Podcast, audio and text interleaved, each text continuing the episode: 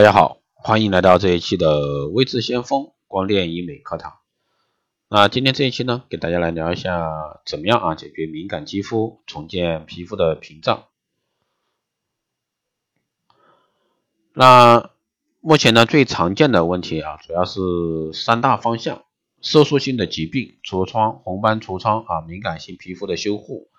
只要能把这三大类的皮肤问题顺利解决，基本上我们就可以开展啊皮肤美容这个美容的一个工作。在这三类问题当中呢，尤其以这个皮肤屏障功能的损失最为棘手，情况呢也是最为复杂。啊，根据中国皮肤科啊医师协会进行的中国敏感性皮肤流行病学的一个联调查报告显示呢，在城市当中，无论是男性还是女性。敏感性肌肤比例都是最高的这个人群，女性朋友中接近一半的人自认为皮肤敏感，觉得自己的皮肤紧绷，不耐受刺激，遇到冷热风晒日晒、饮食，甚至呢护肤品等等各种各样的情况下，都非常容易出现过敏的症状。男性敏感所达到的一个比例呢，更是超乎预料的，因为男性呢平时使用的护肤品不是很多。而且呢，男性的一个皮肤相对来说较厚，皮脂腺也比较多，怎么会有如此高的啊这个敏感几率呢？从原因上来说，其实和现代人的压力有关。男性里面的敏感性肌肤的人，往往是白领或者说领导阶层，精神呢特别紧张，有睡不好觉的一个等等问题。而压力呢，直接可以通过下丘脑体脑垂体啊，肾上腺素这个影响到肾上腺素的分泌，而肾上腺素分泌增多的话，无论是对色素的途径，还是对于神经敏感，或者说皮肤屏障，都直接的都有直接的影响，因为干扰了下游很多内分泌因素的变化。在城市当中，除了有紧张压力之外，其实还有一个因素啊，无法避免。就是雾霾，那近些年来呢，雾霾每年都会有一个比较大的问题，在雾霾的作用下，由于 PM 二点五颗粒的比表面啊的面积非常大，也就是说，同样质量下，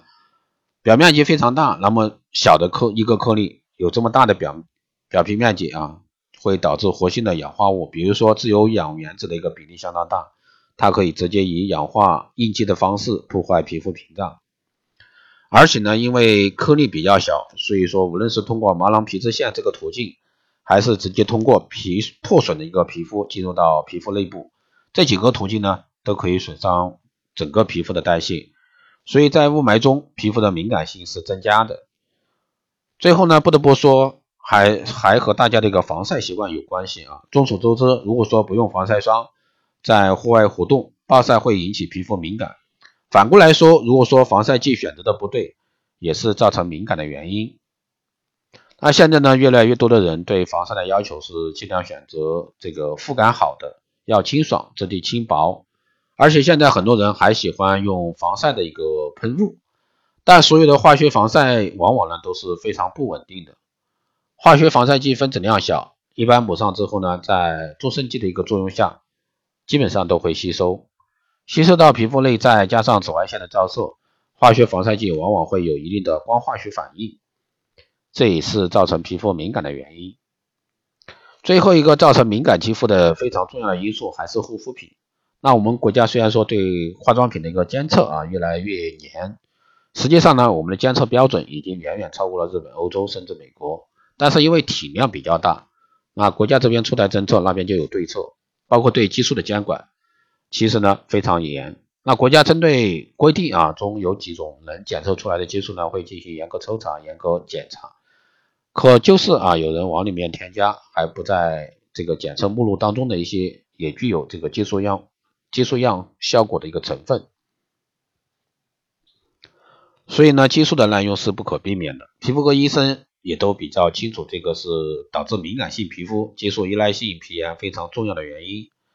激素依赖性皮炎大概分成两种情况：脂溢性皮炎类型，还有痤疮、红斑痤疮类型的。那敏感性的这个皮肤啊，这个其实从定义上来讲，指的是皮肤自我感受的一个状态。皮肤的一种亚健康的状态，并没有明确的一些物理学或者说化学的指标来界定什么样的皮肤就是敏感的一个肌肤，这取决于我们主观的一种感受。无论是哪一种啊，都是皮肤对外界耐受性的下降，对外界刺激的反应性的过强，对内在的一些因素，比如说情绪变化时反应性啊也比较高，最终就会导致屏障下降，表现为皮肤失水增多。皮肤后来是干燥的，在早期炎症比较重的时候呢，皮脂腺过度活跃，早期出油增多，实际上呢是脂液的状态，晚期皮脂分泌也减少了，最后非常干，极干的一个状态。毛细血管扩张，所以看上去呢这个皮肤有红血丝，在情绪激动的时候就容易啊这个发生潮红，而且呢不耐受各种各样的刺激，包括饮食虚弱。很多人说以前吃什么东西都不过敏，但是现在开始过敏。换了一个环境之后呢，可能某种花粉、叠叠的衣物的灰尘啊、螨虫等过敏的一个现象逐渐增多。如果说详细说起来，成因还是挺多的，跟各种各样的因素有关系。第一，和一定的族群有关系。中国人呢，相对来说皮肤比较敏感的，表现在护肤品上。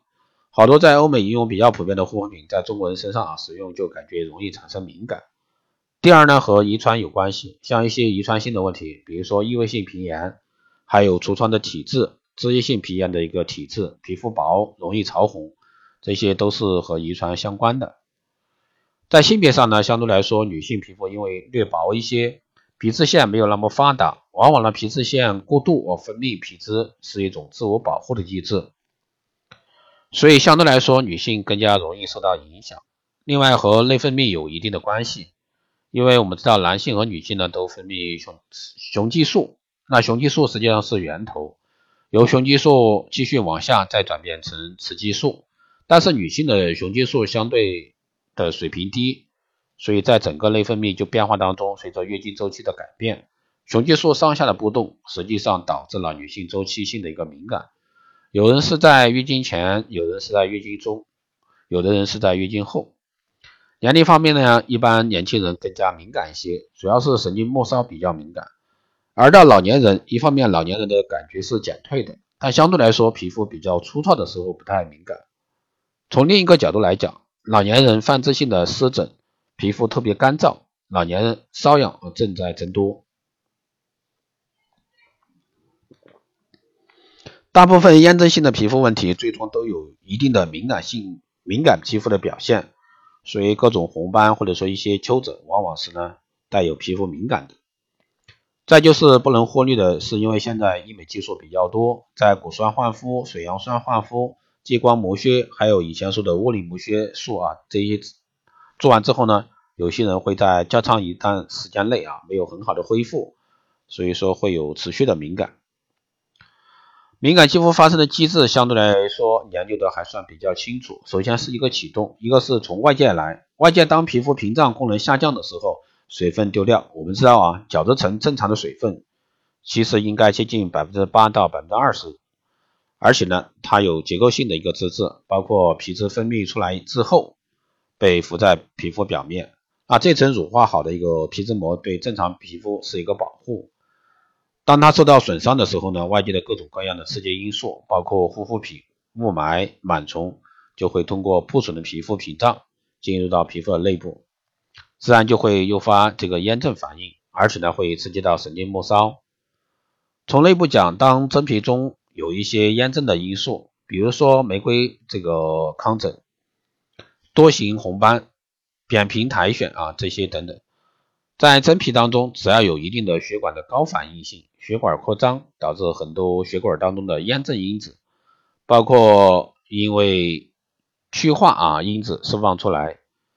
肥大细胞开始起作用，在整个真皮当中就会诱发，比如说淋巴细胞和白细胞都活化，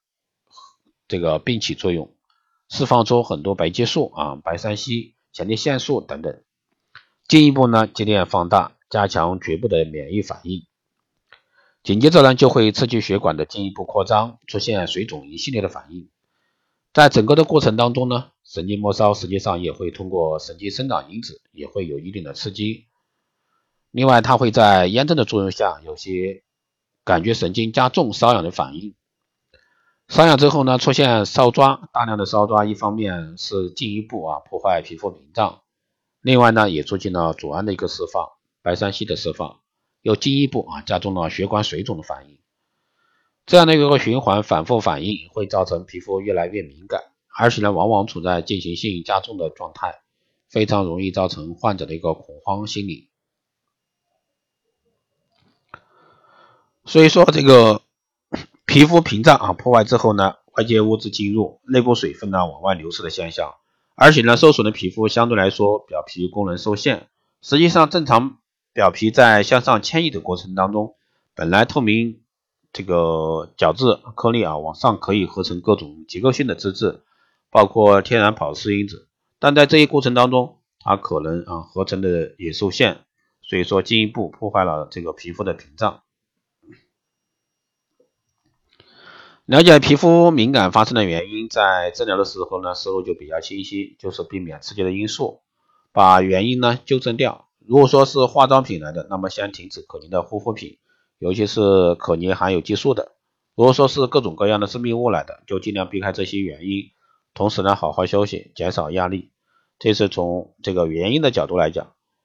因为敏感肌肤是有炎症的参与，所以说要控制炎症，同时呢脱敏要双管齐下。那我们用的这个药当中呢，是这两方面同时在一使用。第一个是抑制炎症，第二个呢是脱敏，第三就是要修复皮肤屏障。所以说这个是非常重要的。那对于皮肤科医生来讲呢，那这个在这个基础上啊，这个近年来大家都比较关注到皮肤屏障对整个皮肤科学的重要性。那觉得外面的角质层确实呢对皮肤的健康至关重要。所以说，谁能攻克修复皮肤屏障？把这个事儿解决了，其实谁就能解决皮肤科这个基基本上啊一般的难题。那还有像过敏急性期的时候呢，我们应该怎么样应对抗敏肌肤？一般来说，首先要把原因找着。这一点呢，这个刚刚讲过，就是药物的治疗。那关于如何用药呢？那这个